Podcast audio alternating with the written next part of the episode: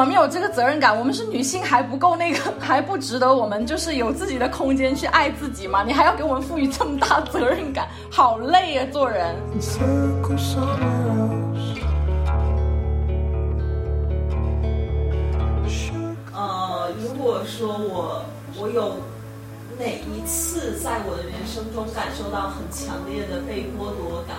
是看到了特权阶级，然后感叹自己生活不如意，我觉得可能就是在谷爱凌这一次体验上面。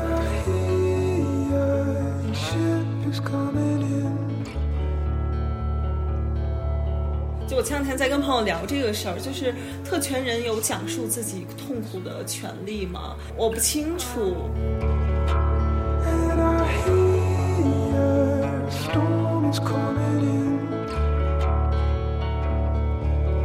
我会感觉承诺不只是承诺说我要永远跟你在一起，不是这样的承诺，是那种我们互相彼此是知道在发生什么事情的时候，你会在那里。等我，或者会在那里接住我、接纳我，不管我变成什么样，我觉得有点像是信任的感觉，是我在关系当中非常需要的。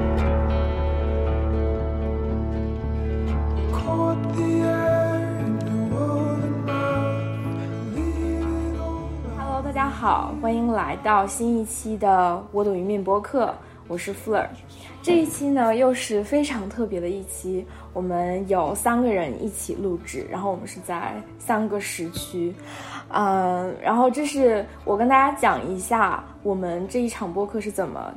就是一个起源吧，就是在小红书上。我跟 Stephanie，Stephanie 是我们播客的老朋友嘛，之前有一起录过一期关于女权主义的播客。我跟 Stephanie 经常会讨论一些我在女权主义道路上的困惑，然后跟她分享我的困惑、我的经历。然后 Stephanie 一直就是很语重心长的给我一些 feedback。然后有一次，有一次给了 feedback 之后，还给我发了一条视频，是小红书上的视频，就是小雨的视频嘛。然后我一看，哎。我认识他，并且我已经关注了他，然后点进去看了视频，然后又点进去小雨的主页一看，他关注了我，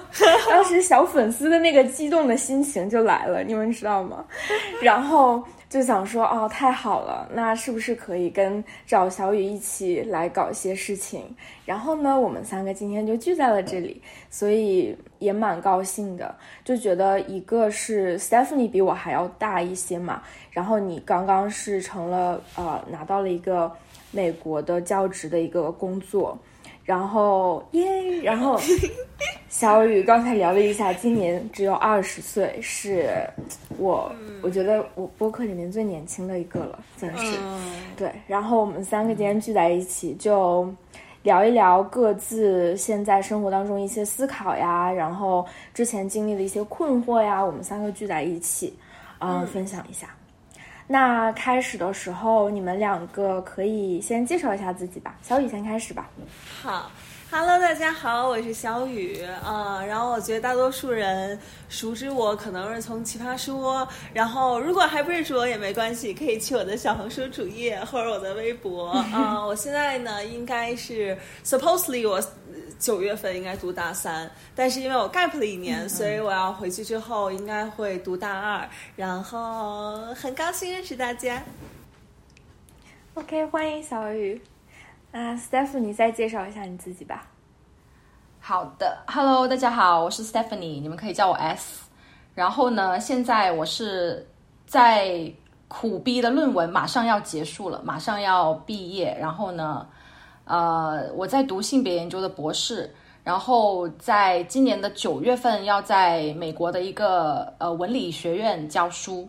然后过去十年等于是说比较耕耘在这个性别领域做一些行动呀，做研究，然后很高兴在这里认识大家，然后。也可以去看我的小红书，虽然粉丝没那么多。Stephanie 的小红书我觉得特别有意思，就不会，你不会去期待是化妆教授的什么，就很高大上的东西，都是化妆，而且都特别，就是那种很很色彩色彩鲜艳、奇异的那种美妆，然后特别的放飞自己。我也特别特别喜欢看。我看见了，我看见那个视频号搬运的了，我觉得太好看了。呃，就是你的视频号搬运的，你自己的那个照片。对对对对对对。然后 Stephanie 她的呃小红书上还会分享一些就很贴近生活的东西，假如说。呃，化妆算不算女权？然后我之前很喜欢的一条视频就是结婚，女权主义者能不能结婚啊？等等，嗯，就也是不停的在通过生活当中的东西进行思考吧。然后小雨也是，我有看到你的小红书上也是，有点像跟大家一起去分享自己的一些呃想不明白的东西啊、困惑呀，然后甚至有的时候也会分享，哎呀，我这段时间过得不是很好。啊，然后我是怎么样去克服，怎么样解决、调整自己的？小雨最近在 Gap 的这一段时间，你都做些啥？平时？呃，我之前是在实习，在奥美做广告，呃，做了可能有两个月，然后我就不太想做了，就是可能在一个 Four A 里面，在一个大公司里面那种。工具人感会特别明显，因为你做的事情，你是没有办法看到它直接的、直接的利益是怎么反映在这个项目中的。感觉做的是一些特别边角料的工作，特别被物尽其用的工作，所以我当时体验就不太好。因为我是那种特别需要成就感来驱动自己的人，所以就觉得。呃，就先不做了。然后其他的时间可能就是在见朋友，然后录小红书。最近有一个事儿找到我，但还没敲定。就是暑假我可能会去哈佛峰会教高中生。就是哈峰是一个呃，在北京、上海，然后有好多高中生过来参加的那种夏令营嘛。然后是哈佛本科学院举办的，他们就会找一些。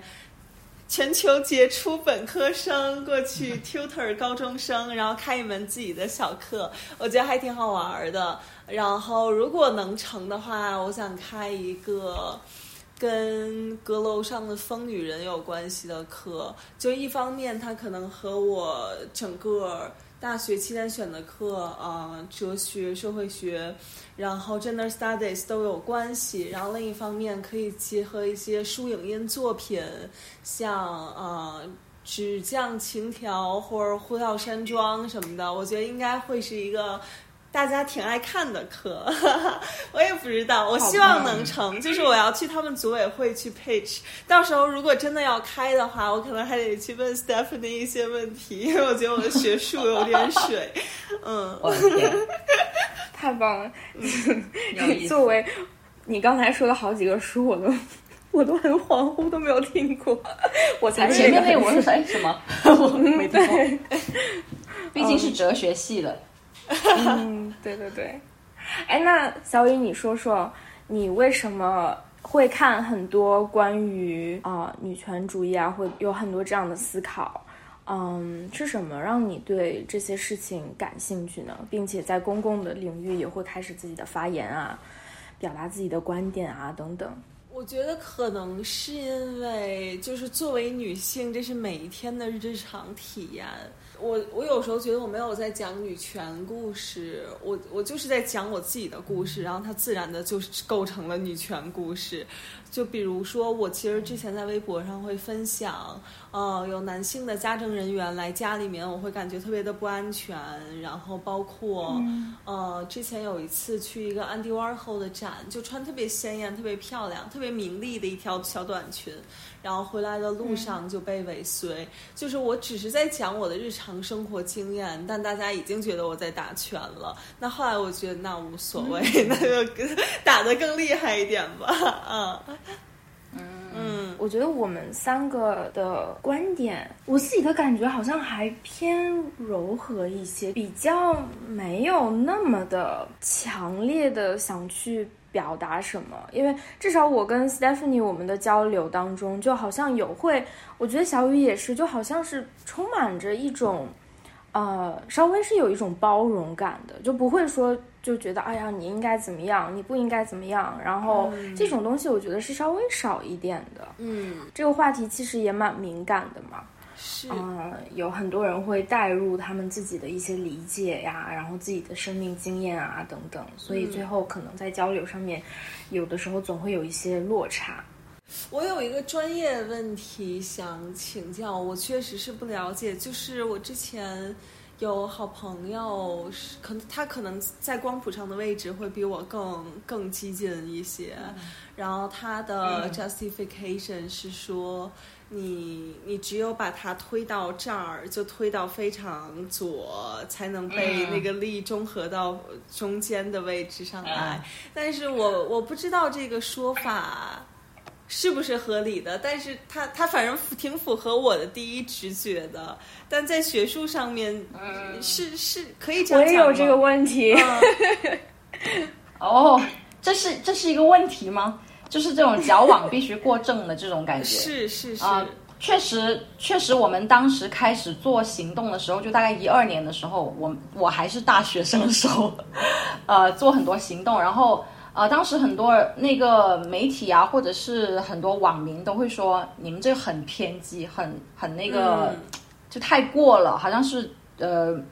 呃，会把人扣上一个男权或等等这些帽子。然后我的一些同伴，他们当时就说：“你必须要，呃，把你最犀利的声音发出来，这个时候这个社会才能够有所注意、有所了解。否则，当你觉得你还是很温柔，想要跟他们沟通的时候，他们根本不会鸟你。所以，所以这是一个，我觉得这也是你的朋友可能会有这种想法，对。但是，我觉得。”在我的观点来看，是说，我觉得每一种声音它都有意义，就是说，也需要有一些更加我们看上去好像很激进，实际上是在挑战我们对这个社会常规的一些看法的一些呃标签啊，一些看法，一些常规的呃东西的时的那种观点，我觉得也是必要的，因为它会让我们想象到说，哎，原来如果抛弃了我们这一切结构的束缚之后。哎，原来可以有那样的世界，但这样的这样的选项，其实在当下并不一定适用。但是我觉得那是一个很好的一个提醒，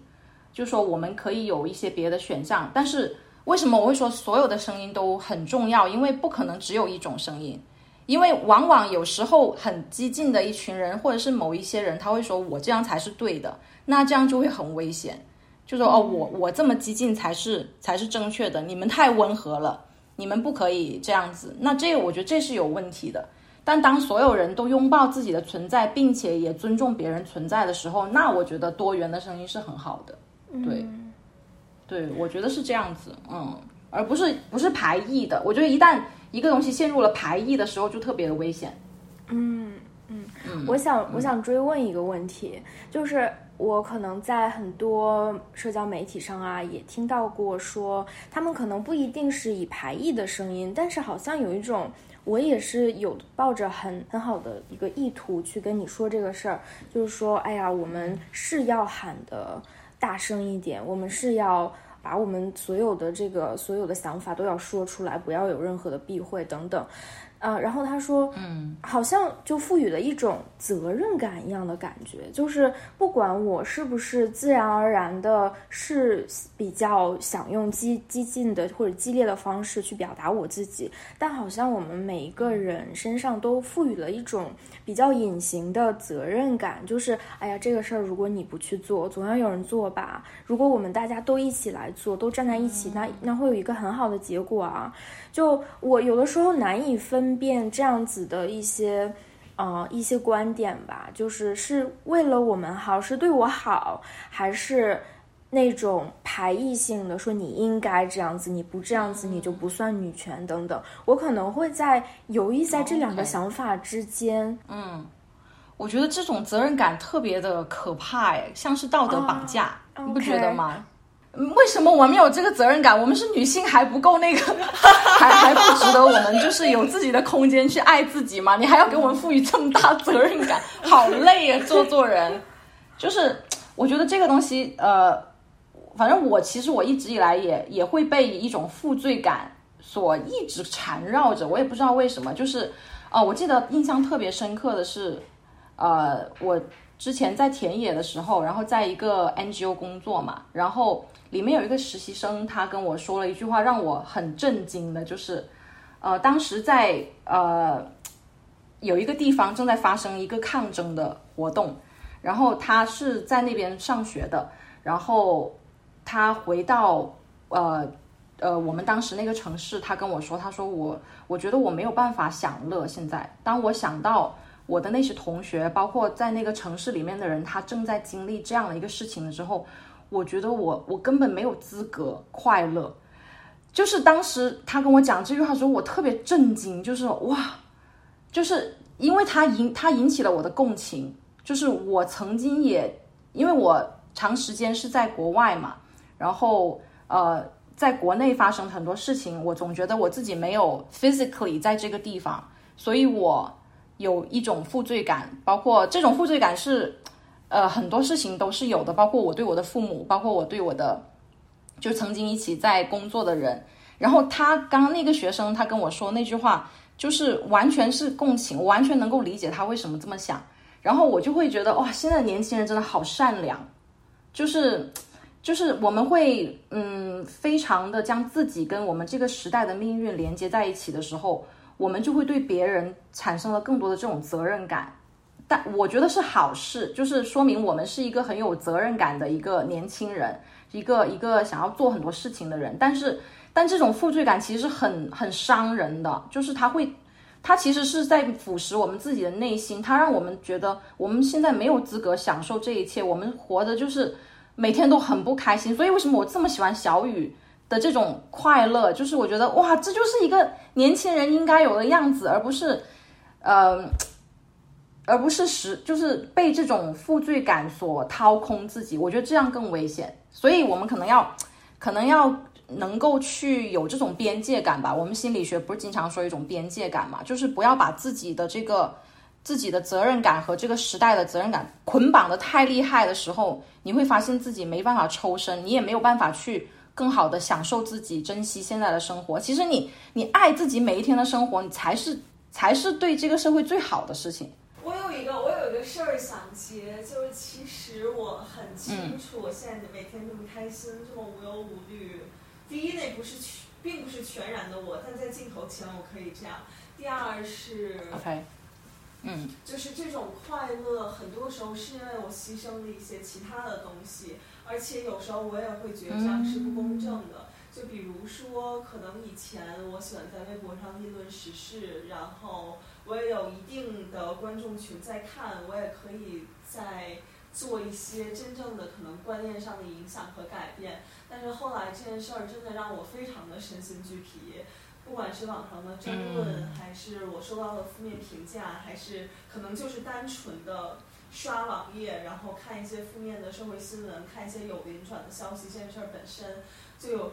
有一段时间让我觉得，就我帮不上什么忙，但我确实的在被这些东西消耗，我在产生负面情绪，所以我有意识的隔离了这些信息，但是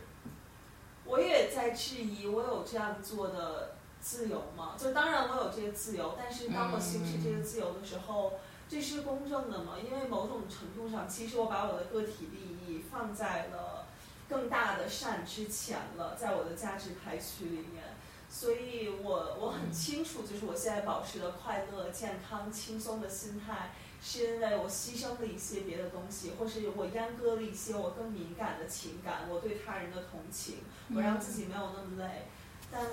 但我不知道这样是不是最好的，但肯定对我个体是最好的。但我不知道放在一个，比如用康德的 universal law，如果大家都这样，会不会是好的？小雨在 在 S 回复之前，我想多追问你一个啊，你会有想到什么具体的事情？假如说具体的。一些言论或者是什么方面的观点，然后收到了怎么样的一种反馈，然后才让你有一些不好的感觉吗？其实是每一天的，我觉得，呃，最近的事儿就是北大附中那个事儿，我不知道你们当时，呃，有没有看到我的一条小红书？但那条在小红书上评论还挺友好的，然后可能也因为是女性社群，但在微博上被冲的非常惨。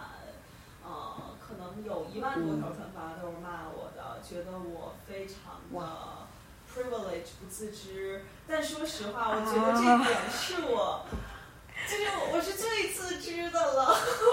然后我在那个视频里面一直在不停的 privilege type，我那个朋友也是特别 woke，特别就是他他是北大附中央美的，就他整个人也非常 liberal，然后他也一直在 check 自己，但有时候可能说出我们的特权本身就已经会刺痛到一些人了，就我们只是在描述我们的高中生活可能是什么样的。以及这种高中生活，北大附中的非常自由的模式，会不会也构成了一种隐形的剥夺？就是剥夺了北大附中内部那些想要高考的人，想要通过传统的路径晋升的人上升的渠道，因为他们可能被迫的要参加什么民主意识啊、社团啊什么的。我们当时还觉得自己站在一个人文关怀的角度，然后讨论的东西也是，就最近大家觉得。特别 revolutionary 的北大附中改革，然后再谈中国人文教育的出路，就我们都觉得那是一期特别好的视频，就我们觉得会没什么人看，但它是很好内容。但没有想到后来的评论区风向完全偏离我们的预期，就是没有人在讨论我们想讨论的东西，就每个人都在说北京小孩儿，然后你看大家已经在搞什么民主了，就民主在微博上已经变成了一个贬义词，在搞什么民主，然后颜色革命，就每个人都在说和我们想讨论的不相关的话。嗯，我 在我的那个就是播客里面啊，去年有一期。啊，是关于自由职业者，也是三个人。然后，因为我们三个已经是算是在做自由职业，就是已经脱离了早早九晚五的工作了嘛，在这样一个一个生活状态，也不能说挣多少钱都不不挣钱。然后，呃，就可能也是在在开端吧，就可能在经济上肯定是就。不咋地，做的做的也不咋地，大家都很很纠结的一个状态。然后，但是也聊到了一些，假如说关于在做这个职业选择上，关于对钱的金钱的一些看法呀，然后等等。其中有一个时间点，就有两个嘉宾就有说，其实我不是把金钱看作最重要的东西，但是也是在语境当中的。然后，我觉得他们的意思更是说，嗯，有很多其他很在意的东西。钱是，呃，更像是它是重要的，但不是一个目的，更像是一种手段。我觉得这像是一个语境吧。但是因为有这样的讨论，所以我也。我我也收到了非常非常类似的一些反馈，但但在播客平台上的反馈的一个好处就是大家会非常非常真心，或者是发很长一段文字去跟我解释为什么他听了会不舒服，这就比那种一句两句的那种人身攻击的键盘侠来的好多了。所以，但在在这个这个这个事件发生了之后，我也真的在开开始反思我自己，就是不是。有的时候，我好像一下子默认把我自己放在这个有特权的那那一群人里面。虽然我自己，哎，我不能说我自己不这么觉得，但我其实不太想默认就把我自己放在那里面。然后，就我是不是也有一些视角上的局限，会让大家觉得不舒服啊？或者是没有看到一些好多其他人都看到的，但我我却没看到，我又不自知啊？就可能也会从从那个时候开始，我也会有这样的。一些一些反思吧，对我我感觉这个，如果你们都已经，就是因为每个人都是有不同的身份嘛，不同的 privilege，包括我们，我觉得我们三个应该都算是比较有 privilege 的人。然后我我感觉他们呃看到你们的播客或者是言论会这么大反应，可能是因为他们自己。其实反映了他们自身的一些，首先我的感觉就是反映了他们自身的一些不安全感，或者是他让他感到匮乏了，所以，所以他会有很大的反应。当然，这是在我们讨论整个就说，呃，现实的基础上，嗯，所以，所以我觉得这是一点，是说我们可以怎么样去，呃，跟这些负面的评论有一个距离感，就是说，其实我们可以从这些评论里面看到是这个社会现实。他更多的人的现实是怎么样的？其实那确实是一个很好的提醒，对我们。然后第二个就是，我觉得其实你们都很多 privilege check 的话，我我个人觉得是没有问题的。就是呃，在在你自己很了解到自己的情况，并且很坦诚的去去讲述自己的呃自己的生活的时候，那每个人的现实就是不一样的，不是吗？就是我们不可能，嗯我们不可能去了解跟我们不一样的人，我们真正完全没有办法。比如说，我是没有办法了解一个跨性别者他经历的嗯那些巨大的痛苦，他他的学历啊，各种各样的问题。就是我不能够去假装说我了解他，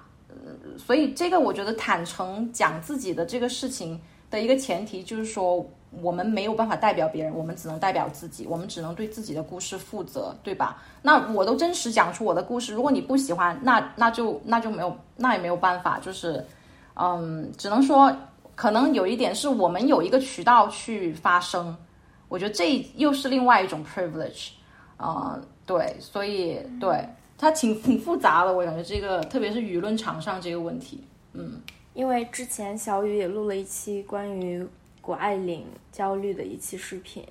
然后我也想就是在这里简短的提一下，就刚开始谷爱凌的事情刚出来的时候，我的第一反应是。哇，没人会喜欢他吧？就他长得那么的不像中国人，然后就可能更更像穿着打扮上就是很很美国女孩的那个感觉，然后然后又是在那么优越的家庭里面长大，接受了那么好的教育，那么多的资源，我我就觉得我自己看到了，我都会觉得有点唏嘘，就是啊，好棒啊，就是那种感觉。我也是。然后哦，是吧？然后我觉得这没人会喜欢吧？这个我们。我我就是每天都会觉得哦，我我很感谢我受到的教育，它真的是改变我的一生的那种感觉。我就想，如果如果带着这样的心情看到他得到的资源，我就会觉得哇，那这简直是太好了，我也想要。然后，但是我可能没有，我就是我就是没有办法。而且，不管我再努力，我都不不可能有。我我我的家庭给我的就就这些，已经他们已经尽了全力了，不会有更更好的。然后。我就感觉天呐，这第一感觉是没人会有那种共鸣啊、共情啊或者喜欢吧。大家可能会觉得，哎，他跟我不一样，我怎么可能成为他？然后这是一开始的想法。后来在我不注意的时候，就红遍全网，就大家都都都跟他有似乎一种很强烈的联系感。我当时就在想，这联系感是哪儿来的呀？然后就就演变了一种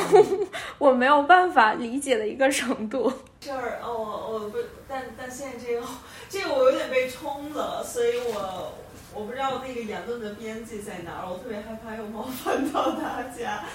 嗯，但被冲了。嗯，就是那个视频又有很多不好的评论吗？是因为那个视频。也是在微博发声平台上，就小红书上总是很好，但微博上那条爆了，然后有十七万的点赞，就在微博上是一个非常好的数据了，所以它就破圈了，以至于到后来大家就觉得，就是在最后看到的那一波人就不是我当时的目标观众了，嗯，但是谷爱凌这事儿，我我当时也有这种感受。呃，如果说我我有哪一次在我的人生中感受到很强烈的被剥夺感，或是看到了特权阶级，然后感叹自己生活不如意，我觉得可能就是在谷爱凌这一次体验上面。我记得当时我还给我朋友发信息，然后我说，我感觉就是我今可能我我今生就是特别特别努力，我也很难跑出他这样一条。人生轨迹了，就他好像是三代吧，他从奶奶就特别优秀，然后跑了三代到今天才可以跑通这样一条路径。但是，反正我觉得靠我一个人的努力，我很难跨越这样一个三代的成就。然后我当时是有一个很真实的无力感。但我在想，为什么网民没有这种无力感？因为我觉得，我以为大家的感受会是很类似的，但后来感觉可能只有像像我们，还有像。像贝拉，我看当时也是在在反思谷爱凌这个事儿，然后后来我看到一些其他的网友，他们就抨击说说你看小留小留学生们是在这件事儿上最破防的，我我第一反应就有点被刺痛，但后来一想，就是会不会有可能是因为我们的阶级本身和他可能就更更近，所以我们看到它的光环会觉得有时候有一些刺眼。我不清楚，因为这个说法本身是隐含攻击性或者冒犯性的，别人也确实是攻击来用的。但我放在自己身上，我觉得有可能，就如果他已经遥不可及到我不想追了，可能我就无所谓了。这件事儿很迷的地方是我想起这件事儿，是因为小雨说，因为你自己身上带的特权，让大家觉得会不舒服，然后还会觉得你不自知，然后才会出来表达自己的，嗯，相对立的观点。然后这我觉得可能反映出了一种大家其实对特权这件事情是很有很有感受的，或者是他知道这件事情是真实存在的。那反过来，像谷爱凌这件事情。啊，我们的一个感受至少是，哎，大家为什么没有感觉到他身上的特权？为什么在谷爱凌身上大家就看不见了呢？所以我觉得这件事就是就会让我觉得很很迷惑。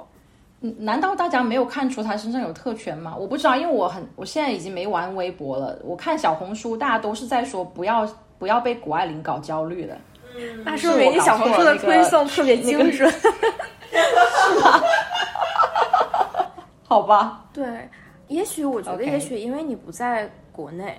虽然我最近几个月也不在，但是我跟朋友交流的时候，就可能会表达一些啊一些比较个人的感受，然后我朋友就会说：“哎呀，你幸好你不在国内，你在国内你电梯里面、商场外面、大马路上、停车站上都能看到谷爱凌。”然后我觉得可能会有一种气氛上的一个一个差异，就是我可能在互联网上关关注的已经比较多了，但可能还不如说置身在这个这个环境当中来的更更更真实一些吧。是是，因为我最近在北京嘛，然后当时冬奥会真的是一个举国的 propaganda，然后你打开微博，可能前十条热搜有八个都是谷爱凌。嗯，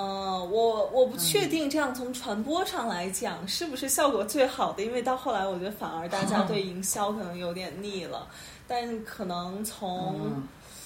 但我我我我我觉得可能这是我很自己很个体的很私人的感受，就是整个我看大家的风向还是非常非常好的，就是营销还是很成功的。嗯，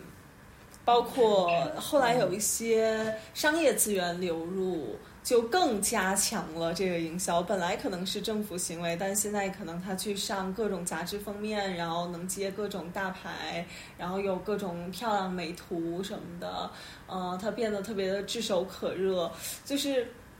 哎呦天呐，就他的特权现在就更不可追及了。对，是。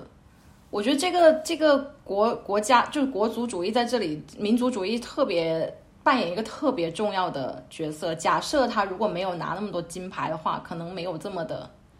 这么的夸张吧。就我觉得他他跟朱毅的对比就特别的明显，就怎么搞的 啊？嗯，很是很扎心。然后这里还有一些还有一些白人至上的东西，我感觉，因为就是有一些殖民主义的东西在里面，就是因为他他是混血，他的样子更接近于我们难以企及的那种。呃，欧洲的那种那种美，啊，等于是他这个这一点可能是让他跟朱毅呃区分的一个很重要的，因为朱毅还是一个亚洲人的脸孔，我觉得这里应该有一些东西，对，嗯，朱毅的反差在于他是亚洲人的面孔，他比古古爱凌要亚洲多了，看起来像一个就是乖乖巧巧的那种刻板印象里面的亚洲小孩儿，但是。但是他不不，他的英中文没有谷爱凌说的好。他他一开口你会你会很震惊，就他原来不会说中文吗？嗯，对我觉得 有点难。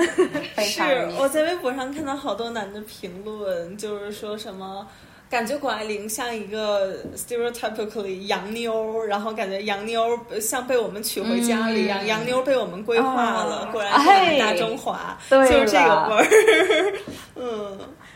是的，是的。虽然虽然我们在说谷爱凌，我我也觉得她她这个人真的是很招人喜欢，我也很喜欢她这个人。我觉得可能我们更在说的是她带来的一种谷爱凌现象嘛，就可能说，哎呦，她这个人。代表了什么？他他他背后大家看到了什么？可能还不是不，其实都已经脱离了他这个人是谁，他自己的性格，然后他说了什么话，其实是有看到这个现象之后，有一些有一些不解在吧？对，成为一种符号了，现在已经是的，是的。我觉得在特权这件事情上，嗯，如果你去比较的话。就我们可能都是在站在光谱的不同的地方，如果你去比较的话，肯定有比你还好的。有的时候我会看到一个很一个很有成就，或者是真的已经做的很不错，就是我我难以企及的那种人，然后会说他很焦虑，会看到身边的人都更厉害，那个时候我就会觉得，哇天啊，那个我可能是。那个站在光谱还还离你们很远的那种感觉，比较起来还还蛮蛮大差别的。我不知道是不是因为我们受过西方文化的影响，我觉得特权这件事儿好像在至少在美国吧，这种大杂烩种族各种来源的人就是还蛮敏感的。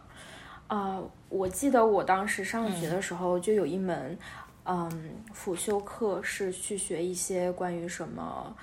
呃。就好像是一个工作的培训，然后关于 leadership，关于领导力啊什么的。然后第一次的那个培训，大家老师就让我们站在站在一条线上，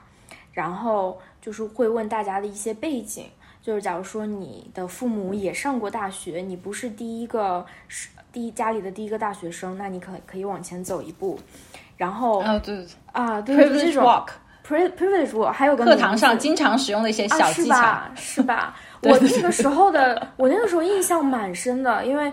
那个时候也很小嘛，然后蛮深的，然后还有那个时候发现课堂里面还有一些曾经无家可归的人，就是跟父母有一段时间可能没有房子，会接接受到一些呃露宿街头的人的一些机构的照料，看完全看不出来，然后就会往后退一步。嗯，还有一些，假如说那在美国会谈一些族裔啊等等，然后家庭的像是收入背景啊，呃等等，然后会会问很多问题，然后其实你那个时候看大家就是有前有后，完全不在一条一条线上，这个就有有点像是你从什么地方出发，所以我那个时候我就觉得对这件事儿还也蛮敏感的吧。对，就确实不是以一己之力，就世界就是这样子。虽然它它本来的存在是让大家都很很无助、很很无力的一件事儿，但既然它存在，我觉得在我们每个人的个人努力的层面，也也要看到，就是真的不是所有事情都能靠一己之力就可以跟很多你想达到的那个位置跟他们。没有那么容易吧？虽然也许也可以，但没有那么容易能够能够开始的感觉。是，对，我觉得美国关于身份和特权这个，呃，你们肯定都知道 intersectionality，就是这个交叉性理论嘛。嗯，我觉得美国一个问题就是他把人的身份分得特别的，他他总能单独拎出来一些人的身份，比如说你的种族、你的年龄、你的性倾向、你的等等。但是在中国。一个人的身份不是这么的，就是怎么说，叫做他的他的不同面相不是独立于对，就是那个地，就是另外一个身份的，所以，所以我觉得这导致有一个困难，就是我们在中国讨论所谓的特权，我们指的是阶级吗？还是我们指的是，呃，你是男性？就当然这种全部是融在一起的。所以，所以真的是特别难讨论，我觉得，因为你在美国，你就会把你自己不同的特权全部列出来，包括你哪哪里不哪里，比如说你你就算是 upper middle class，你是上上等阶级的，你是呃顺性别的男性，但是你是酷儿，就它它里面就有特别多的复杂性，我们可以去聊去讨论。但是我们现在在中国。好像你是一个来自上等阶级的人，你你就有一个原罪，就是你你因为你的阶级，但是我们又还有别的身份，不是吗？可能我们可能有一些呃呃阅读障碍，这些也没有被讨论，对不对？是女性等等，这些也没有被讨论，所以所以我觉得还是需要更多的去聊。我觉得倒倒不是用美国的这个办法，我觉得美国这个办法在中国很难去行得通，就是。但是不知道怎么样，对，可以可以更更复杂的去看这个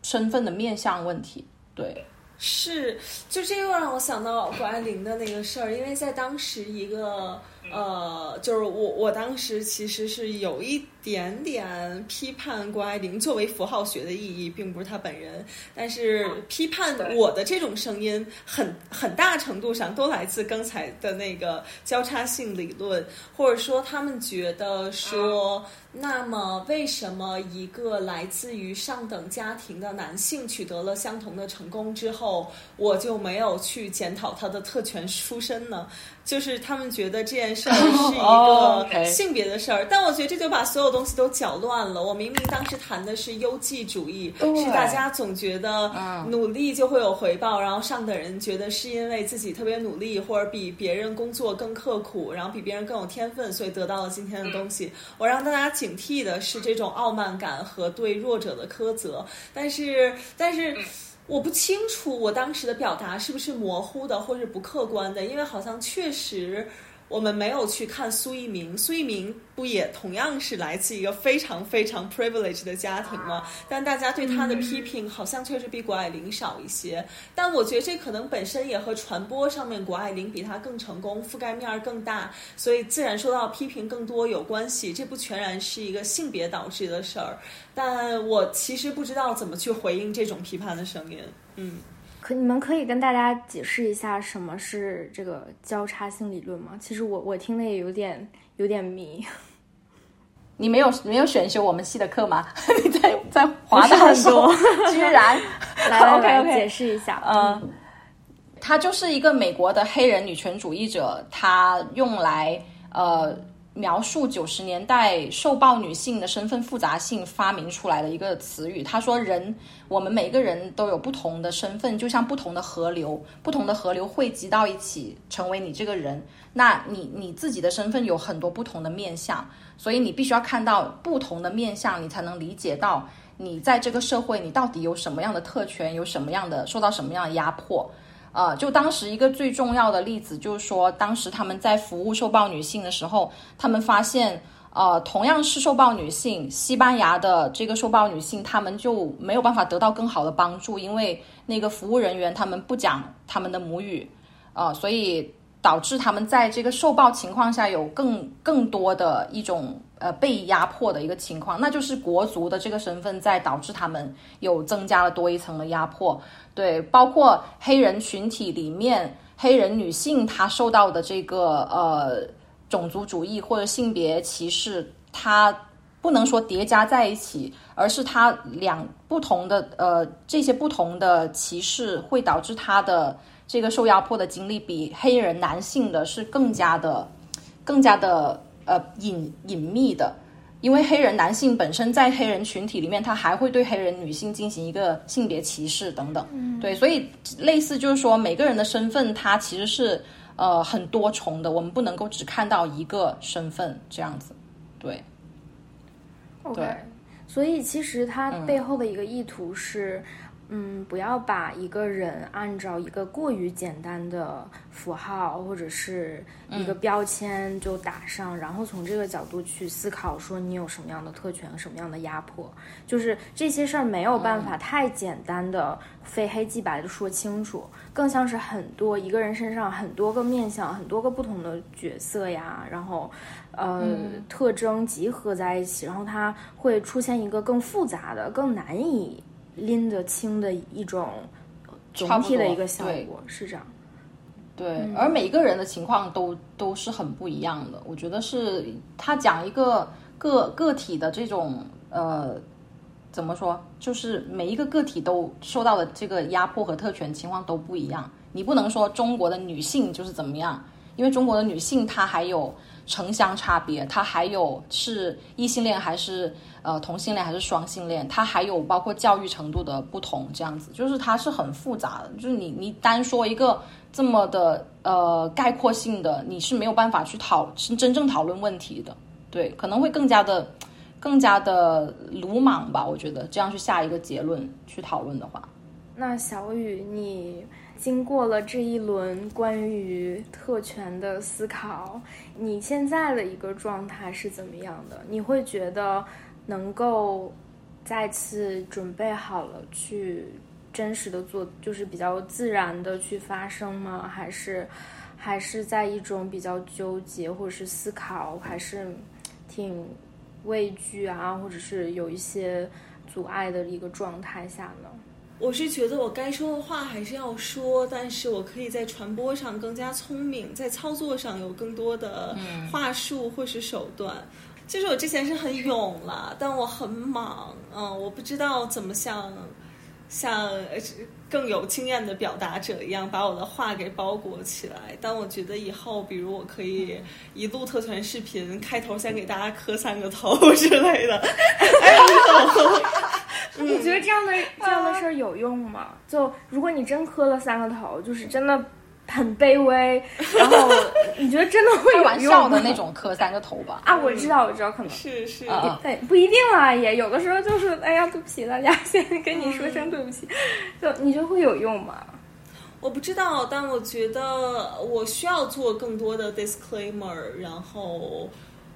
避免误解，因为可能之前的视频里面，我对于自己特权的粉丝反思是在第八分钟、第十五分钟才出现。大多数人是没有对于忍受这个观看时长的耐心的。但如果他更早的出现，让大家更早的意识到我是在一个什么样的 context 下面讨论这个问题，可能会更加友好一些。但是，我觉得这是一个非常浅表的操作的层面，就是更深一层。如果我们思辨性的来看，我不知道特权人，就我前两天在跟朋友聊这个事儿，就是特权人有讲述自己痛苦的权利吗？呃，我我不清楚。嗯，因为像我们当时在讲北大附中那个事儿，就是一个特别好的例子。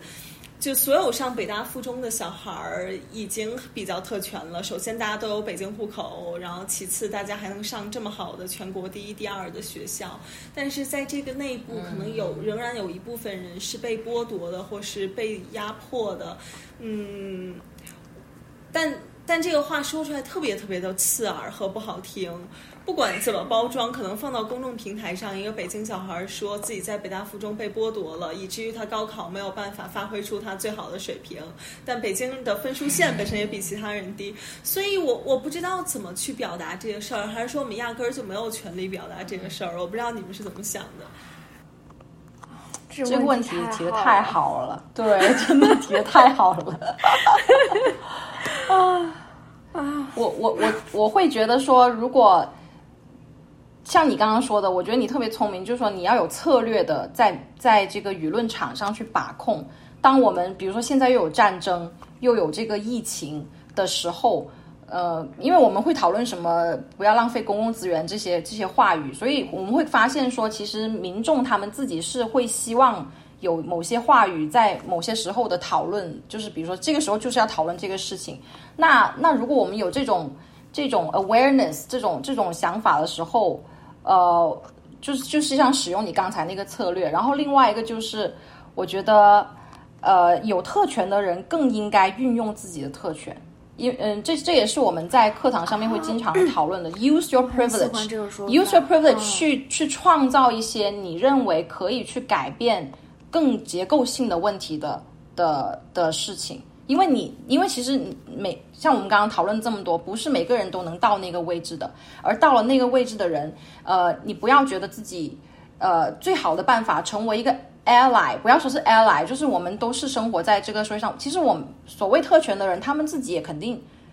不是没有人是完美，没有人像谷爱凌真的像谷爱谷爱凌可能也有自己的问题，对不对？她也被被很多人呃，在她在美国肯定也遇到一些别的不同的问题，嗯，不比中国。对，所以，所以当你在某一个位置的时候，你能够运用自己已已有的一些特权，去创造一些更多的讨论。你认为那个东西是会 for greater good，就是对这个社会会有更多的促进和讨论，甚至是资源的一些调配，我觉得是非常好的事情。这也是呃，我们怎么样能够去显示说。嗯，我们有的这些知识储备，包括呃有的一些资源，能够更好的去，就不是关于我们自己的。这个时候绝对不是只是关于我们，包括我觉得你们讨论那个北大附中，肯定也不是只是关于你们自己的，你们肯定是关于这这个体系体制应该怎么改变。所以。所以就是要很聪明的去用这个这个东西，然后用自己的特权去创造更，我觉得会很好的这个事情。但是首先，这个国内的这个舆论场本身就是很复杂的，就是它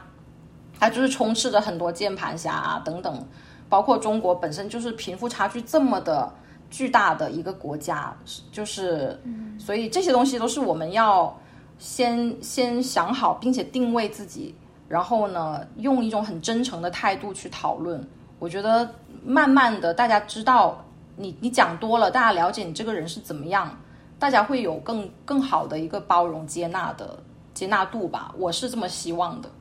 嗯，真的。那 S，那我想说，假如说你运用你这个特权，那假如说我们就运用我们的特权为自己好呢？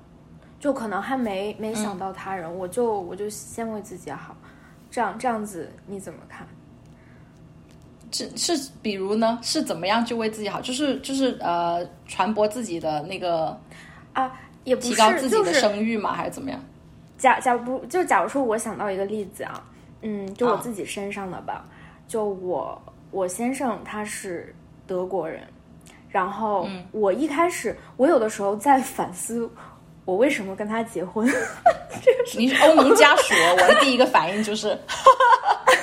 对我其实当时有反思过，我当时可能就很早就我们两个就领证结婚了，那个时候我才二十三岁，所以那个时候我其实不是很明白就干嘛就怎么回事，我不是很清晰。但是我现在回去反思，我觉得有一部分原因是，就可能是那种。无意识的，就是我觉得好像我如果跟他结婚，然后如果在法律层面可以，就有点可以沾染他的特权的感觉，就可能我觉得会对自己更好，或者会在某些时候会更顺利啊。虽然我现在也没有变什么身份，我到现在也没有拿到什么绿卡永居，因为我一直都没在德国，但是都当时可能会有一个想法，就是那种很。怎么说是以以自我为中心，甚至有一些自私的，甚至都可能不是很觉知到。是我现在去回忆的时候，嗯，去回忆当时自己的感感受，硬能。真的是逼自己的时候才能想出来，但是虽然这是一个双方都自愿的一个决定啊，我 你没有骗他，我怎么样？对，他也他也想说能够让我们的生活更顺利一些，他这也是他愿意做的，啊，就无所谓，就我们也不是基于利益的，只只基于利益的一种关系，但是我觉得这就是一个用我我的资源吧，或者是我的一些特权，我有的东西去。为我自己服务，去帮我自己的一个东西。我虽然我不觉得，我我可能个人不会觉得说有什么问题。哦，对，但是刚才 Steph 你想到的时候，也让我嗯思考了一下。就如果只为自己好呢？嗯，我这个这个这个关于私人的这个婚姻的决定，确实很难评价。为什么？因为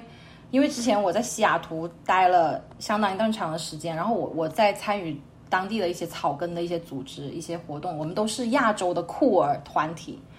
然后呢，我就发现我身边好多人都是亚亚裔或者是呃非非白人吧。我不知道为什么他们都跟白人结婚了。然后当时对我来说冲击是很大的。我想说，你们跟我们在一起就是经常呃很多口号，可是到你们私人生活选择的时候。为什么你们都跟白人结婚？就都跟白人结婚？当时对我我真的很难接受，你知道吗？但是但是你肯定不可能跟别人说，哎，你怎么搞的？你怎么可以跟白人结婚？就是我我后来我我跟自己的，我我我只能跟自己说，这是私人的选择，这是他们就是你因为各就是关系的选择，嗯，当然不能说是私人的，他也是一个有公共性的选择，但是。我我只能这样对自己说，嗯，对，所以你刚刚说那番话，就让我想到了这个。如今我也不知道如如何解释解释这个东西。就是有时候你个人的政治，你说小雨，没事，你先说，嗯，没有没有，你说你说，我我我有点那个，嗯，好，就是我觉得在这两个 case 里，其实你都不是在使用你的特权，你是想接近他的特权，你反而是那个没特权的那一个。就比如说，森林在在美国，你是非公民，然后嗯，而且你也你也不是白人，就是其实你是被被。更相对来说被压迫或是阶级更低的那一个，所以我觉得这不叫使用特权了，就是相反，可能是 我们作为没有那么特权的人一种自我保护的方法。包括我觉得可能在 Stephanie 说的那件事情里面会更加的明显，就是大家在美国算是少数族裔，然后可能又是女性，就是 double minority，在这种情况下面。呃，我觉得很难苛责他选择一个白人男性结婚。我也想选择一个白人男性结婚。是 这句话可以剪掉。就是就是很难，真的很难苛责。但是有，但是你自己又会有点，对吧？总总是自己会觉得，哎，怎么呃，这有点，就我觉得这就是现实的无奈之处。这就告诉我们，不是说不是呃，没有最理想的政治。我觉得真的就是这样子，现实就是很很残酷的，不得不说，嗯。然后关于这个，我还想分享一个我最近最近的一个新的一个领悟，因为我以前像刚刚呃富尔刚才提到那个，我觉得很有意思，就是我以前虽然我对这些朋友内心里会觉得，哎，怎么他们这样子，但是内心又会稍微羡慕他们，说，哎呀，他们就好了，他们有那个稳定下来，就是我也会有这样的想法，你知道吗？但是后来我就在想，到底是因为我崇尚白人呢，还是因为我羡慕他们的稳定？然后这个东西终于在最近就揭晓了，就是因为我不是找到工作了嘛，然后我就发现哦，我也可以稳定下来了。我发现我我其实羡慕他们的稳定，而不是羡慕他们跟白人在一起，你知道吗？就是那种我因为我一直怀疑自己，我想怎么可能我会去呃，就是呃从。媚外 就是那种那种做啊，但是对，但是现在发现，其实这我们的不稳定身份会给我们带来很多的这种 insecurity，很多不安全感，然后会让你感觉到自己某一方面是匮乏的。那种时候，你会分不清楚自己到底是为了什么，很多可能很多东西是混混合在一起，很复杂的。对对，所以我觉得富人你也不需要。不需要去苛责自己什么，我觉得就是一个自然而然的一个事情。而且我觉得做欧盟家属挺好的。我我有的时候想这件事儿真的很难完全去想清楚。我一直觉得，就可能上个月如果你问我的话，我会觉得我跟我老公之间没有任何的，就是就就可能我甚至觉得百分之百就是跟他的呃种族啊，跟他的。就是任何的外在的部分都不相关，我就是喜欢他这个人，而且我们两个是互相这样，就是百分之百是这样，没有任何其他的东西。我觉得这个想法是我这个月才有的，就是在我去反思说我为什么要结婚这件事上，我就，然后我才觉得我不能百分之百这么说，就即使他是下意识的，即使我们没有办法那么了解我们自己，就。就没有办法，你说我我完全看不到他身上的特权，我完全我对他，即使我看到，我都要弃，把他丢弃掉。我对这些完全不感兴趣，他对我无所谓。我觉得我们没有办法完完全全做到这样，也是我算是一种一种承认吧。我觉得小雨说的蛮好的，就我刚好是那个在他面前没有特权那个，我利用的是我的资源，我有我我有一个能。对我有利的资源，我我就我就用了它，所以我可能我因为不知道是不是背景啊，或者是一些思考上的局限的原因，我不是会很经常去考考虑公共的话题，我考虑的更多像是个人层面、个体层面，我自己的需求啊等等。我觉得可能公共那个议题对我来说是一个。盲区吧，或者是不是我的一个思维逻辑，所以我就可能更在想说做什么是对一个人好的，对我好的。我就是可能，嗯，我自己的观点可能也是觉得，在个人层面，你的任何选择，只要你觉得是 OK 的，你觉得你是对得起你自己的，然后或者甚至觉得是你自己愿意做的，我觉得其实都是 OK。如果如果假如说你有你的经历，或者你有。接受了更多的信息，读了更多的书，有更多的思考，然后你会考虑到公共层面怎么样用我的特权为别人做些什么事儿。我觉得那我就是另外一个思想高度了，那就不一样了，就也那就我觉得非常好，那就更好了。嗯，对，如果能做到这样，肯定是更好。如果反反正我的感觉是，如果做不到呢，也是好的，就。自我安慰、自我照顾、自我照顾才自我照顾都是 对。Stephanie 之前也说过，其实照顾好自己，你才能，你才能去跟别人相处。对对对，真的是这样。嗯，当你内心也是千疮百孔的时候，你怎么能够？对啊，你怎么能够相信自己第二天还能爬起来，还能微笑的去战斗呢？刚才我打断了哪一位？哦，我有一个不相关的小问题。就是我特好奇，Flor 当时为什么做和他结婚的决定？因为最近我身边很多朋友跟我聊这个事儿，呃，我朋友一般会比我大一些，可能大大四五岁，就大家可能。也可以大学毕业结婚，然后或是和当地的居民结婚，这样子他们就可以获得当地的居民，当地的都怀疑这个表达，土 著，local local，当地的居民也太好笑，我一时没有想到对应的中文结婚，嗯。嗯，对，所以我在想，就是弗尔当时是怎么怎么做下这个决定的。而且二十三岁其实很年轻哎，对，所以我觉得我现在刚好可以回答这个问题。如果你早一点问我，我没法回答。我最近刚好在想这个问题，我也可以比较诚实的跟大家分享。就是你，如果你问我二十三岁为什么要做这个决定，我就是啥也不知道。我觉得都是按照一些直觉或者按照一些潜意识的东西我去做决定，它不是一个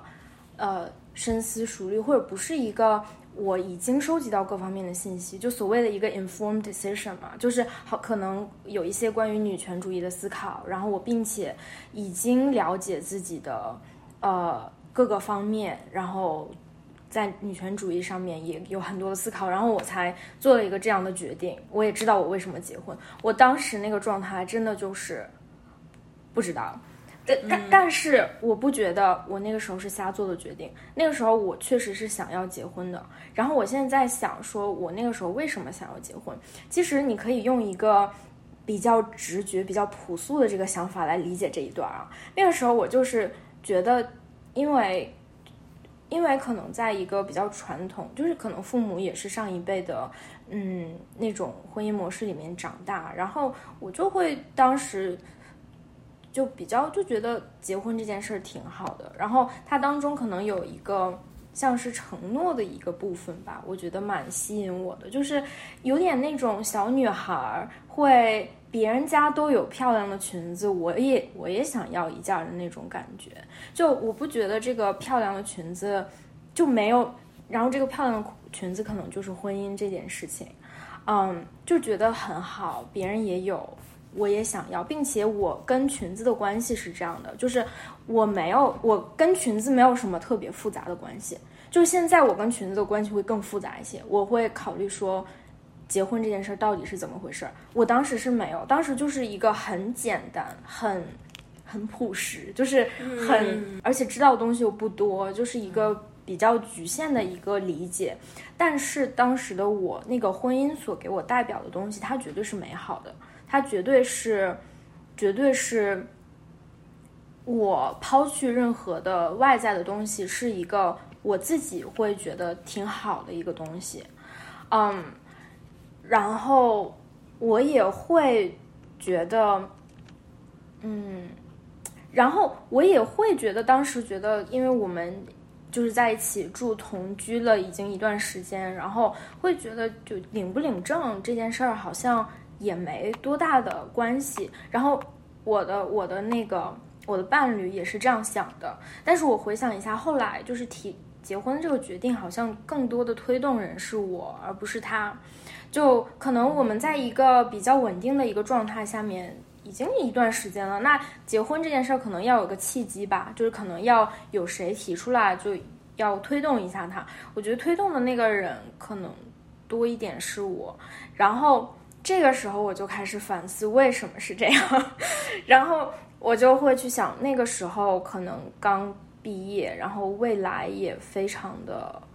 不稳定，或者我们两个一起的未来也是非常不稳定的。那个时候我可能会有很多的焦虑啊、而且也不知道自己想干嘛，不知道自己的工作上啊，或者是事业上啊有什么方向，就非常总体来说非常迷茫的状态。然后再加上身份问题，我们也不知道能够，如果想待在一起的话，两个人也都不是美国人，没有美国的身份。然后如果假如说将来去回国也很复杂，去他的这个呃他的呃出生的地方，像欧洲也很复杂，就各种的不确定性会让我为了就有种想去要一些稳定感的感觉。我觉得这是，但是当时有点下意识，当时我不停的在跟我自己说，我说我不 care 这些东西，这对我来说无所谓，我可以通过一条更荆棘的、更挑战的道路，我是 OK 的，我我也可以做到，为什么不可以？当时是这样子告诉自己的，但是如果你现在去回回回看，我觉得是有一点儿，有一点儿想去，如果有一条更简单的道，或者是更直接的道路，为什么不呢？嗯，我觉得想起结婚，我可能会想起这么多吧。然后我最近还在考虑，我也也我也是在反思啊，结婚这可能是光谱上的最最这边最比较极端的这种，嗯，一对一封闭式的这种异性恋的比较符合规格，就是这样的一个经历吧。我最近也在跟我呃心理咨询的督导讨论他开放关系，然后讨论关系，然后在跟他讨论开放关系的过程当中，我真的就是就非常的就他真的是打碎了我任何一个对婚姻对关系的认知，然后因为他自己是男同志同性恋，然后。同性恋开放关系，这整个所有的符号加起来，就注定了他的关系不是一条很多人被大家呃铸构出来的，就是大家知道你按照这个模板你走，就差不多就没事儿了。他要自己开辟一条适合自己的、自己真的享受的一种，你没办法定义它的关系，就你没办法说这是什么关系，都都没有办法，就是一条非常非常个人的一条道路。所以在这样的道路当中，我也会反思我自己。其实我是受着一些庇护的，就是受着一些嗯既有已经有的模式的庇护，就是有点说啊，我在这个模式里，我就啊、会更安全一些。然后我也是接受这样模式的庇护。嗯，我一开始听的时候，我会觉得自己非常的焦虑，就我会觉得天呐，我我在我不知觉、不觉知、不是那么了解自己的时候做这么大的决定，然后他决决定了我以后的生活的一个呃走向，然后等等，我会觉得非常焦虑，我是不是错过了很多？我是不是都错过了很多自我探索？然后去尝试有新的人生体验的这个机会，关系有那么多的可能性，嗯。我我都没有没有来得及去探索它，我非常非常的焦虑。听这个时候，然后但是，但说着说着，嗯，其实我们也会聊到，嗯，呃，开放关系它其实也是有有得有失的。你要不同的不停的经营好多个线的关系，它其实是也蛮耗精力的，有一些取舍。你在选择开放关系的时候，你会要舍弃一些。呃，舍弃一些东西的，然后其实就有聊到说，没有一种选择它是就是完美的，它是最好的，你不用不用做任何的舍弃。我觉得我的舍弃可能我也是舍弃了一些东西的，嗯，对，所以所以其实没有好或者不好吧，就在于说你想要什么，你你为了什么能舍弃什么，你舍弃不了什么。嗯，这些东西是要你自己知道的，所以现在去反反思的话，我也不觉得，嗯，这个决定说是对还是错，嗯，但即使那种焦虑感，其实就是我想多探索一些，我想多看一些可能性的那种欲望嘛，嗯，但是现在放在我面前的呢，就是一段非常，我我可以说是一段让我自己非常满意，会给我自己很多能量的一段稳定的好的关系。那我想要去呃 take risk，我想去呃冒一些险吗？我冒多大的险？呃，平衡我的探索。其实这之间是我现在的一个，也是一个抉择的选择吧。嗯。对，这就是我的生命经历。嗯，我我感觉，夫人，你刚刚在提到你的焦虑的时候，包括你在谈你的这个婚姻的时候，当然，你你你现在找到这个老公，真的是你刚刚说是很满足的一段关系，那个是前提。然后我感到，我感到你在说这个话前面有一个假设，就是说，好像你很难想象说离开这个婚姻，你别的选择。你可能会觉得说这个婚姻好像就是，就是你一辈子会会都要在这个体制婚姻这个体制里面，但其实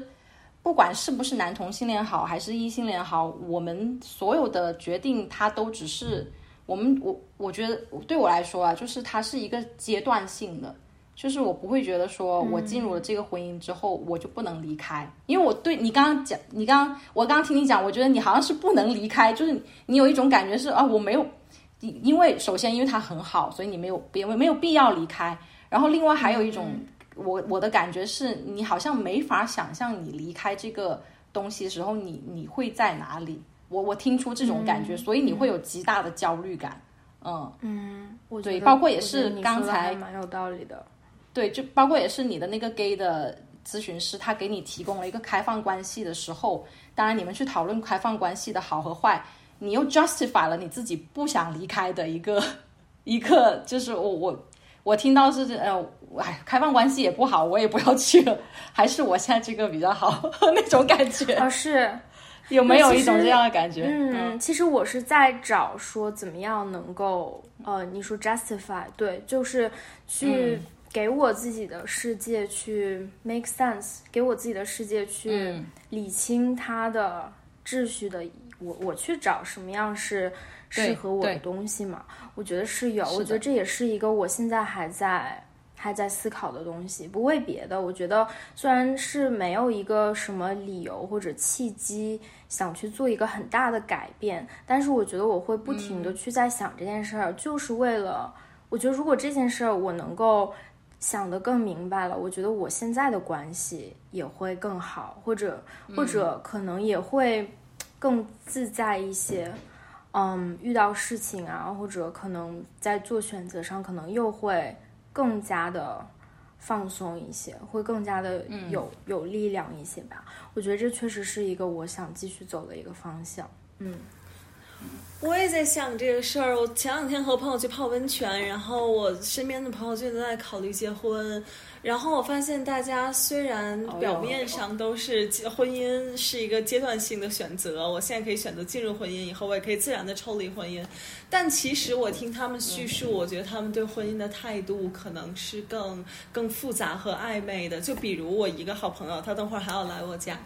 她是今年八月份要和男友结婚，然后他们已经在一起七年了。她说：“你在一起这个年限是一个要么结婚要么分手的年限，就是你必须要 make a decision 在这个时间点。”是的。嗯，然后他就要结婚了，但他其实自己没有没有特别的 ready，但是他就是觉得该结婚了，就是他心里面是有那个 timing 的。但他做这个事儿，我觉得特别有意思，就是他打算在八月办一场婚礼，但他不去领那个结婚证，就是他们相当于事实婚姻，但是对，但他们。但他们不领证，他他甚至不是试婚，他是真的打算结婚，但他不领证。我说为什么呢？就是我我想不明白，你既然都决定要和他结婚了，那有领不领证对你来说有什么分别？而且他自己就是平时都是特别自由、开放、激进的那种女生，然后她肯定也会说结婚证对我来说不重要。但我觉得，如果他真的对你不重要，那你拿了以后再离了也没什么。但他不想 go through 那个过。程，所以其实某种程度上，他还是觉得是重要的，就是这个东西还是一个 commitment。当然，法律上可能会有更更复杂的问题，但在这些事儿上，我我不知道，我觉得还挺有意思的。嗯，那那 S，你说一下，你现在也是结婚了嘛？而且你是刚结婚不久，真的？你是？对，嗨，而且他的经历，你你自己说一下嘛？我你我想说你是怎么样看待 我怎么考虑的这个为此束缚的束缚感，但是又可以离开这这个感觉的？嗯，OK，对我我确实因为我结婚这个事情，不下百人来问我你为什么要结婚，一种质问的感觉。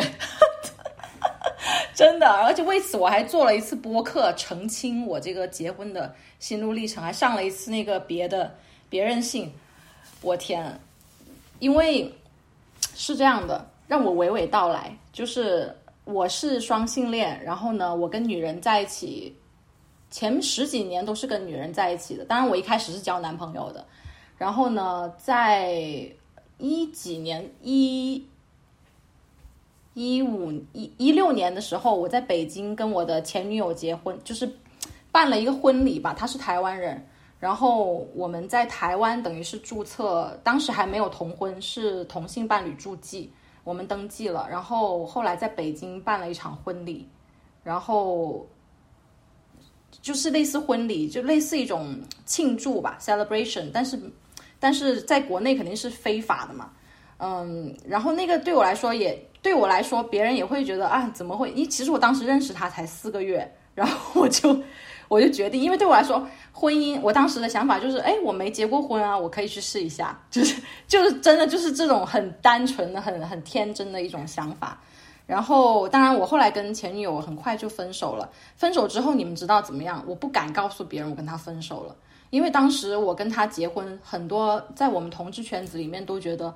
哇，就是当然，哇，我有很多北京的同事来我们的婚礼，然后就给他们塑造了一种哦，同性伴侣在一起这么幸福的感觉。然后这个时候我又成了一种典型，你知道吗？就是我希望当大家觉得说哦，同性伴侣也是能走到一起的，我们也是可以很幸福的，我就不敢告诉我那些来参加我的那些前同事啊什么。后来其实我们已经离了，所以这这也是一个很有意思的一种一种心态吧，就是当你在一个。这样的一个圈子的时候，你又很想要让自己表表达自己是很阳光的，很那个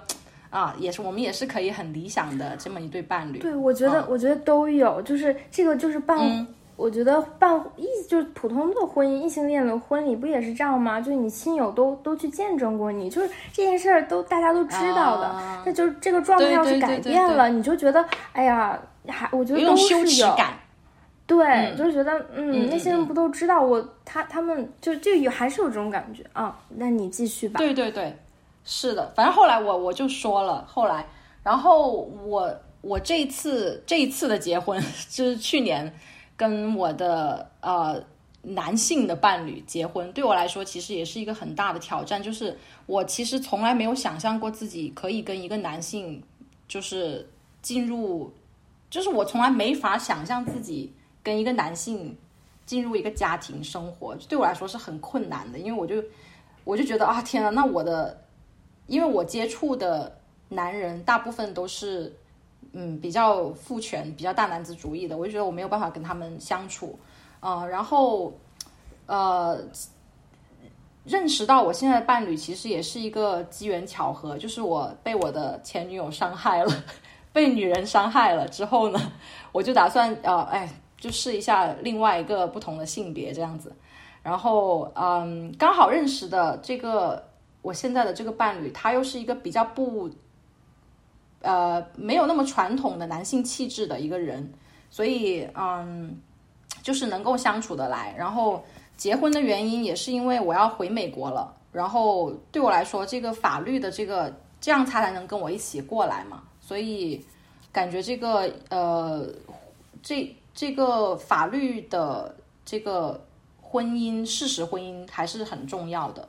当然，另外一个方面其实也是来自于我的内疚感，就是我长期以来因为跟我的同性同性的这个伴侣关系，跟我家人十几年都是很跟我父母特别是很不好、很糟糕的一个关系，所以我一直对他们有巨大的亏欠感。就是我是独生，当时还是独生子女，就是嗯。我就觉得，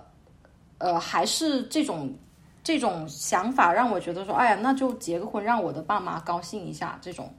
就是更多的是这样子。当然，因为这个人我本身也是很喜欢的，所以所以现在看起来是没有什么问题的。但是，但是。嗯，我就一直觉得说，婚姻对我来说就是我当下的一个选择。然后至于以后，嗯，会发展到什么不同的阶段，我也会，至少我会让，会让自己有勇气做出离开的决离开的决定吧。嗯，对。当然，因为一直以来我也是在一对一的关系，就不管是跟男人还是女人里面。然后为什么我会觉得说男女这个东西很有意思？因为我在跟我有一个前女友的关系里面，因为很多人都会向往说同性关系是特别的平等的，然后现在很多 BL 小说啊，然后很女生那腐女很很喜欢 BL 小说，也是因为他们觉得，嗯，男男的恋爱特别的纯洁，特别的什么什么，嗯，但是我的体验就是说，无论是什么样的性别，他在里面他都是有权利关系的，就是你性别一样，但是你还有很多东西不一样。所以你要寻找一个绝对平等的东西是不可能存在的。嗯，你找一个同样性别的人也没有办法实现。那那如果作为一个女权主义者，我们去反思这个婚姻制度对女性的迫害，我觉得这个是必须要时刻进行的思考。但是同时，我们也要想到说，这还是一个私人的选择嘛，就是因为我们在不同的情境下、不同的现实，我们需要做一些。嗯，对我们好的事情，或者是我们觉得当下应该要做的事情，那最大的提醒就是说，我们在做这些决定的时候，我们要知道，嗯，我们不是没有，我们还可以离开。就是很多人进了婚姻之后，为什么这么的痛苦？是因为他们觉得我不能背叛我这个一生的誓言，或者是我离了婚会让我不好看。当然，现在的人可能会少一点这种感觉，但是让女性一直一直没有办法离开这个婚姻制度的，也是一种。这种也是一种匮乏感吧。首先，女性在这个社会上面，她没有男性的红利，她也没有更好的经济独立的能力，所以她得一直困在这个婚姻里面。但是，我觉得，嗯，对，有有这种觉得说可以离开，并且我可以保护自己这种想法，我觉得还是非常非常重要的。所以，所以不要去后悔你当下做的哪哪一个决定，也不要觉得说，哎，为什么我当时会。会做这个，我觉得都没有关系啊。人生就是一场实验，就是，嗯，每一个动作我觉得都是有意义的，都是因为你当下到了那个时候，你觉得哎，一切都都合适，然后你你想你你有了这个想法，做了这个那个动作，那你就 honor 你自己的这个行为。然后如果以后我们发生了什么问题，我们再去再去解决嘛，再去讨论也也没有关系。对，所以我觉得。小雨刚刚那个朋友，那个也也是很有意思的一个决定。可能他他就觉得说，嗯，现在先先办这个婚礼，是对他来说最好的一个决定。对，对啊，所以听到你说，你说在任何时刻都要有嗯能够离开的这个勇气，或者觉得是可能性的。嗯，我觉得我蛮认同的，但是这让我想起了一个点是，嗯，你，就我有种感觉，就是这个勇气是哪儿来的？第一个，第一个假设是我就是一个很有勇气的人，就是不管我是谁，我是全职妈妈、家庭主妇，还是我我是家里的经济支柱等等，不管是谁，这种是我自己来的，我。啊，假如说离开一段感情，在这个情况下指的是婚姻，我是不管怎么样，就我活得有多窘迫，我我的生活有多难，我自己好像有一种有一种信念感，或者有一种对自己的相信感吧，就是我是可以 manage，我可以不管怎么样，我都能都死不了，我我我我不管要付出多大的代价，或者是多少的努力，我是可以能够做到。呃，有离开这一段感情的勇气的，这是第一种。那第二种呢，就是第二种假设，就是这样的勇气不只来自于内在，它也来自于你自己当下的生活状态。我是对我自己非常的自，就相对的自洽吧，或者是有一些更多的对自己的一些稳定感啊，呃。或是说我通过我的一些努力，我做了一个什么样的事情，它能证明说我就是可以的。嗯，要先有这样子的一些准备，就是好像已经就有点，我觉得有点像为了离开做的准备。这样说算不算准确？就是好像你要给你自己预备一些。预备，我不知道，我觉得很必要哎，预备金啊什么的。然后，但这这个东西本身是给你离开的勇气提供很大的支持的。就这两这两种你怎么看？我我想起我一个师姐，她他跟他在这边跟啊结婚了，然后有一有一天，我不知道为什么讨论到他银行卡的问题，他说他有自己的一张银行卡，我说为什么？我说你们没有一个共同银行卡吗？他说那我肯定要我自己的钱啊，我那我随时离婚的时候，我我我也有自己的钱可以用。但是当时他们的感情还是很好的时候，而且他们小孩刚刚出生，我就是觉得哇奇了怪了，这这么牛啊！他就是就是我很佩服他，就是呃那种特别理性的去看待，就算在特别好的情况下，他也能够为自己。有 Plan A、Plan B、Plan C，他都准备好了那种。嗯，呃，我觉得我还没有像他那样子。我我是看到我的有师姐，她是，她确实像你刚刚说的，她是，她她就第二，她是你刚刚说的后者吧？就是她，嗯，做好了，已经做好了随时离开的准备。但可能这样的人比较少吧。小雨听到我们这些讨论有什么 感想吗？我妈妈也是这种，就是我妈妈感觉和我爸感情一直也挺好的，但是这么多年她都有自己的小钱，而且这笔小钱其实其实并不小，因为我妈感觉就是 真的。然后她一直跟我讲，就是女人要有自己的钱，包括我有一个好朋友，她家其实非常条件非常非常好，然后。但他妈妈是那种，嗯，比较依附于他爸爸的。然后他跟我说过一个特别小的事儿，他挺心酸的，我听完也挺心酸的。就是有一次他妈妈卫生巾用完了，然后要找他爸爸要钱去买卫生巾，可能就是十几块钱吧，但他都没有零钱。当时应该是零几年，大家还在用纸纸。纸质钱币的时候，然后要找他爸，他爸就给递给他一张二十块钱，甚至都不会说给他多一点，就给他正好购买一包卫生巾的钱，然后就觉得还挺难过的。所以我觉得这个事儿甚至和和婚姻和为了离婚要做的保障不相关，就我觉得是要有自己的事业、生活和储蓄的，不管是为了什么。嗯嗯。但我在想另一个问题就是。嗯，我自己也会也会觉得婚姻是有永恒感的事儿哎，我不知道为什么在这件事情上我的观点如此的保守和传统。嗯，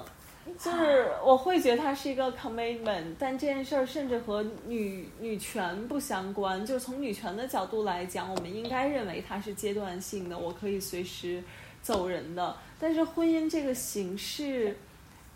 在一些时候，我又觉得它应该是一个永久绑定的。如果不是永久绑定的，为什么我们不阶段性的恋爱或是建立其他关系呢？就我总觉得到了婚姻这一步，好像好像就和其他那些那些关系不同了。因为明明我们可以选择更多样态的生活的，但我们选择了一份 commitment responsibility，我也不清楚。我非我非常理解这个感觉，然后又让我产生另外一个问题，就是会不会有一种情况，因人而异，就是可能这种永恒感的需求，是对一部分人来说很重要，对其他的人不重要。那可能像假如说我刚才提到的我的那个心理咨询的督导，对他来说，可能去体验。开放关系，他为什么选选择就是体验各种关系的不同可能性？然后他甚至说，就是可能不同的肉体、不同的身体带来的不同的体验，也都是他不能舍弃的一个一个东西。就他非常想要，并且会很遗憾，如果没有的话，我觉得这件事会不会因人而异呢？就是你的，假如说一个人的成长环境啊，或者是一个人的。养育养育者所带来的一些啊、模式，然后造就了一个人他内在的需求是不一样的。然后会不会有一些人一部分？我不太确定这件事上，我一直都在不停的在打鼓，在在 challenge，在挑战我自己。会不会一部分人他就抛开所有的，假如说对制度的批判等等，是在感或者在亲密关系当中，在一段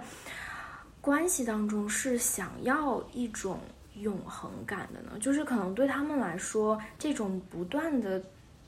付出，不断的通过时间所带来的这一段感情，它是啊、它会改变一个人，就它会让我成为一个和之前不一样的人。通通过这样的爱的关系，让我的存在已经就是变得不一样。然后，所以我的生活当中也会想要让，就是让这一这一种意义感会变得越来越有意义。它是我可能存在的意义，或者它给我带来了很多很多的价值。但是这件事情，这件事情我一直都在批判我自己：你是不是被什么模式洗脑了才会这么说？或者是不是有一种固定的一种想象，你才会有这种表达？所以我其实不是不是很确定，嗯，但只是一种假设吧。我我有另外一个问题，就是你们说的永恒感是婚姻这个制度的永恒感，还是里面的爱和这种陪伴的永恒感？还是说这个承诺的永恒感，它需要用婚姻来实现吗？因为我据我们所知，婚姻里面是很多都没有实现的这个承诺，婚姻通常不能实现这些承诺。嗯，嗯，哦，我想到另外一个。嗯不太不太相关的事儿，也也有一些相关，就是我觉得很大程度上是因为对爱有期望，然后希期望我们永远在一起，所以不妨就用这个制度，一个一个文明社会的枷锁，把我们绑在一起吧。既然当下我们都觉得以后一生都会在一起，呃，而。而可能可能这中间也有一点点对自己的不信任，就我也不知道自己以后会不会有其他的心，但是在当下，既然我想跟你在一起，那我们就来做这个 commitment，让我们这样捆绑。但是我不清楚，就是我在想，我之前看过一个美剧，然后那里面男主讲过一句话，他说：“我们不结婚是因为 every day we wake up we choose，就是如果每天醒来之后，我又一次选择了你。那我今天浪漫就是又决定要和你再度过一天，而第二天我会再重复这个决定，好像这样是对爱更好的解释。哎，就这个好像更贴近我们所说的爱的本意。如果每天醒来我都重新有一个选择的机会，但我还是没有跳车，就我还是选择了你这个人的话，嗯嗯嗯哼，嗯哼。所以可能这还是对爱的期望吧，不是对婚姻制度的期望。嗯，如如果是一个男的这么说，现在被骂死了，一个渣男。是 Every day I wake up, I choose 天哪！他应该说是 we choose，嗯，是哦一个，we choose，啊 OK，we choose 是一个 mutual，, 可能会让它听起来更好听一点。但这个话确实好像从男性和从女性的角度讲出来，给人的感觉就特别的不一一样就会自动的带入那个性别的权力结构里。我也听到过这句话，然后当时也是觉得很很很惊，就是我很很喜欢这句话，也不停的在跟我自己说。但是我我还是就刚才听你说这句话的时候，我还是有种感觉，就是 somehow 不知道是因为什么，有种对这样的感觉有一种保留感，就是我会觉得好像还有一些保留意见的感觉，我甚至都有点不知道是什么那就回到回到你之前的那种，我就总觉得，我觉得这是好的。如果别人去做这样的选择的话，我一定会为他鼓掌。但是我如果把我自己带入的话，我就还觉得好像缺点什么。我这个自我暴露的，就我，所以我就在觉得，我就在感觉，在质疑我自己，是不是，是不是还是在一个什么界定的一种。圈圈好的一种生活模式在里面，还是真的是一些我自己很个人的需求。我在现在这个阶段还是没有没有太考虑明白。我我那个小雨说的那种永恒感，我想说对我来说，好像我这么说，我的觉得是跟婚姻不不一定存在一个绑定的关系。就是假如说我在恋爱中，但是我是想要一种男女朋友的关系的，就我在考虑开放关系对我来说适不适用。就是我会感觉承诺就一种 com commitment，一种付出跟承诺，它不只是承诺说我要永远跟你在一起，不是这样的承诺，是那种。我们互相彼此是知道，在发生什么事情的时候，和可以，你会在那里，你会在那里等我，或者会在那里接住我，或在那里接纳我，不管我变成什么样，就有种这样的一种承诺，我觉得有点像是信任的感觉，是我在关系当中非常需要的。就假如说，嗯，各取所需的关系。就我跟这个人有这样的关系，在这里得到了这个，跟那个人有那样的关系，又得到不同的东西。我觉得这对我来说是不够的，他缺了点什么？那缺的是什么东西呢？他缺的有点像是那种承付出感，或者是承诺感吧。就是 在我们真的需要，就是好像是跌入谷底，就是极度。孤独和无助的时候，我们知道，不只是只相信我们是被爱的，但也会真的被接纳和被爱的那种那种感觉。就是我，我会，这是一种要求。我觉得我会要求在这个关系当中，我是有有这个东西的。就我好像不能放下这个要求，放下这个要求，我就觉得这段关系。对我来说，不是一段真实的关系，所所以我觉得这可能是我为什么想要那种永恒感的原因。我不知道这样说会不会太抽象了。我我感觉你要的那个感觉，现在恰好是你的老公在这段婚姻能给你，但是也许对于其他人来说，比如说他的朋友能给他。这种永恒的陪伴感，哦，我觉得，因为你现在恰好很幸运的，在在一个异性的婚姻里面遇到了你的老公，你感到很舒适，他能陪伴你。但大部分时候，在婚姻里面的根本就不成立这样的互相陪伴，没有能够婚姻根本不能保证我会给你这种这种永恒的这种陪伴感。真的，我觉得是你很幸运，真的再次认证你很幸运。那那我就再问一个问题：亲密关系给一个人带来的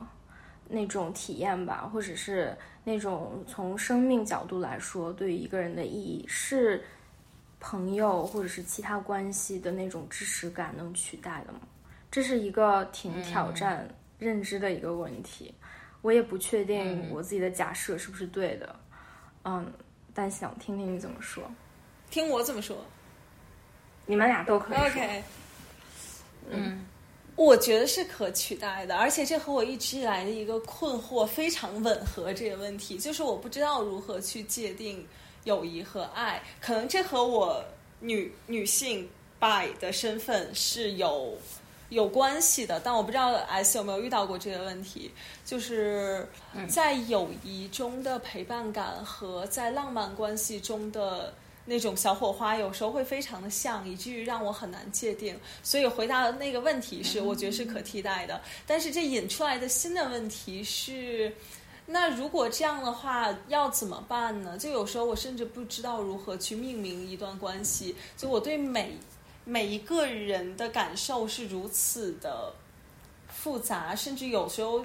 他只是我的朋友，在命名上我只能称为朋友，但是我。我觉得我对他的感情和我对其他浪漫感情也没有太大的区别。就如果我是一个更更生理性拉拉，可能这件事儿会更好办，就是我可以用性欲来区别。但是我好像还不是，我觉得我可能更更偏向于更。政治性女同，我不知道用这个词对不对，就是我我不太会有特别强的被性唤起的感受，所以在区分友情和爱这件事儿上就会更加的困难，呃，所以我在想，是不是有的时候只是为了只是因为当时天地天时地利人和，然后我们又必须要给人们框定一个分类，然后给他们一个方便的命名，所以我们把一些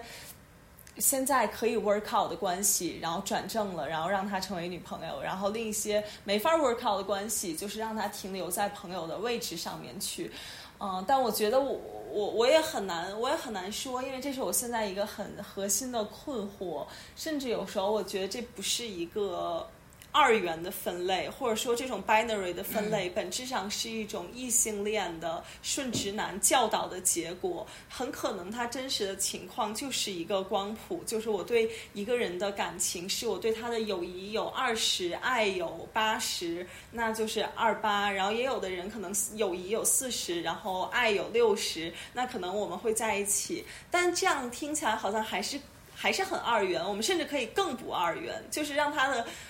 感情体验更复杂，或者更多面，或者我们用一种更加微妙、幽深的描述去形容和命名它。但整个这个东西，我觉得听起来都有点太太过抽象和结构了。嗯，我也不知道。嗯，你们是怎么想？我特别同意。啊，我特别同意小雨刚才说，就是可能我们因为本身是被一些东西框住了，嗯，所以我们没有办法去更好的发展一些，包括我们认认为是介于有有达以上恋人未满类似这样的一些情绪，或者是你应该跟什么性别，包括对很多人来说，你应该跟什么性别的人谈恋爱，这就是一个很大的框架，导致其实其实我认为很多人都应该是双性恋，但是。但是因为我们很被教导为被社会化为我们只能跟某一个人，呃，某一个性别的人谈恋爱，并且进入认这个社会认为是好的这个婚姻的体制，所以其实很多人是限制了自己某一个部分的想象力，我觉得，嗯。然后刚才小雨说那个让我想起我之前一直怂恿我的 gay 蜜，因为我因为我觉得我在这个世界上。所有的爱人都也都可能离开我，但是我的好朋友，就是我这个给米，他不会离开我，他永远就是在我身边。我之前怂恿他跟我跟我接吻，我不知道我怎么想的，就想说，我就跟他说，我说好，因为我们经常睡在一起，做些这些尝试。对，我们经常睡在一起，然后我想说，哎，今天晚上你有没有想要，就是要不然我们试一下，就是接吻会怎么样？他一开始同意了，